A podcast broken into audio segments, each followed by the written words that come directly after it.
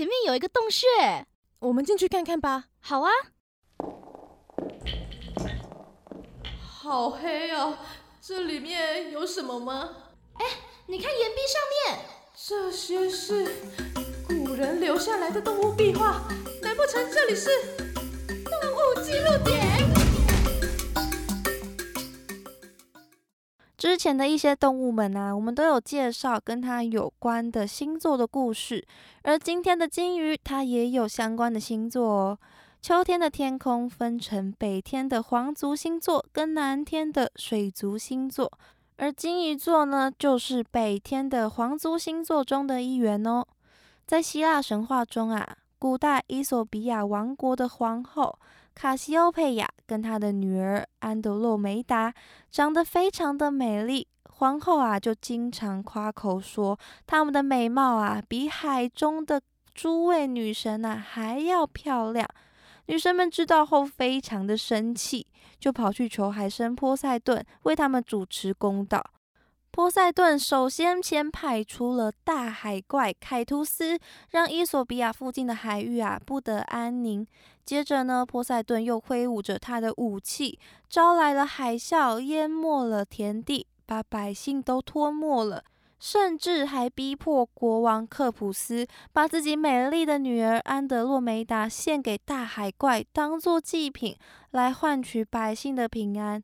国王别无选择。就把女儿安德洛梅达绑在了海岸边的石头上。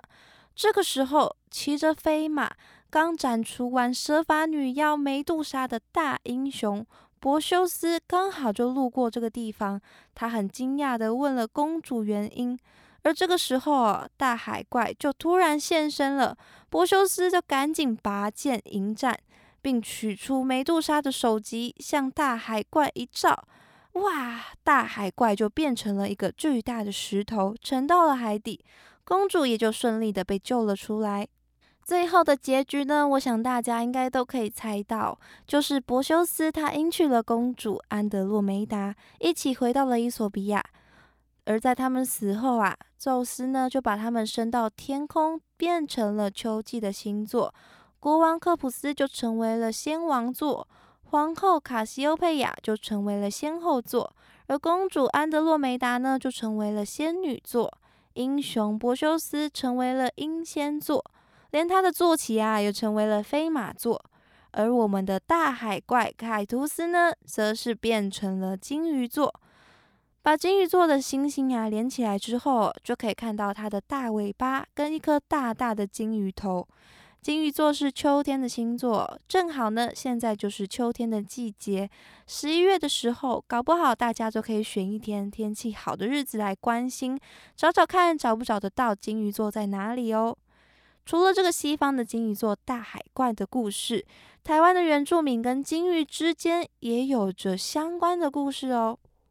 在阿美族跟萨奇拉雅族里面呢，都流传着一个关于女人岛的传说。在阿美族的传说中，有一位男人被鲸鱼吞到了肚子里面，之后啊，就辗转的漂流到了一座女人岛上面。这座岛上啊，顾名思义呢，都住着女人，而且这些女人呐，都很讨厌男人。于是啊，飘到岛上的这个男人就被抓了起来，还打算要把他吃掉。幸好这个男人逃了出来。并且呢，有一只大鱼啊，把它载回了它原本的部落里面。之后，部落每五年就会举办一次海祭，就是为了要感谢当初救回族人的那只大鱼。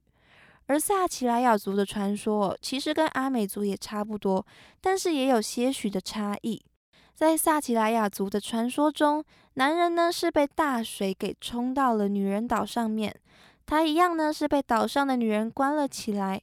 但是啊，有一位少女帮助了他，把他救了出来，并且啊，通知金鱼，把男人呢送回了原本的部落。回到了部落之后啊，男人才发现自己原来已经离家了几十年之久了。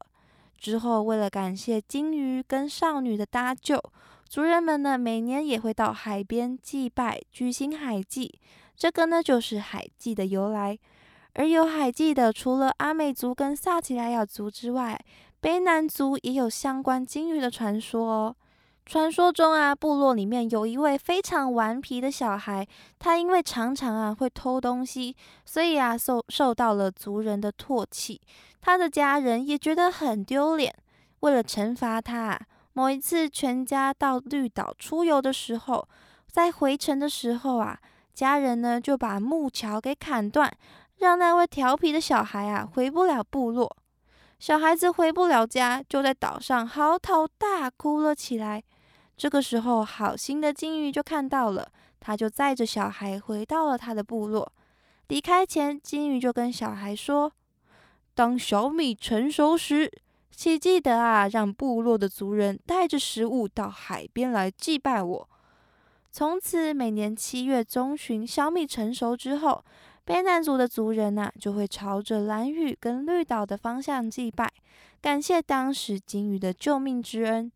而也有提醒啊，子孙呢不可以像那位小孩一样调皮捣蛋的作用哦。这样子关于海的传说，当然也少不了我们唯一的海洋原住民达悟族啦。达悟族的族人们呢，以出海捕鱼为生，在他们的认知当中，金鱼是一个好兆头，是幸运的象征哦。他们说啊，金鱼是有灵魂、有智慧的鱼。所以不能捕捉它们，也不能猎杀它们。而在他们眼中，座头鲸更是飞鱼们的妈妈哦。每次出海捕鱼前，如果有看到座头鲸出没的话，就表示有好兆头。因为身为飞鱼的妈妈的座头鲸啊，一定会为族人带来非常多的飞鱼，带来大丰收。虽然鲸鱼呢是体型非常庞大的动物哦，但是原住民们对于鲸鱼都有着感恩以及敬畏的心情。那么以上就是希腊金鱼座的故事，还有台湾原住民对于金鱼的相关传说习俗啦。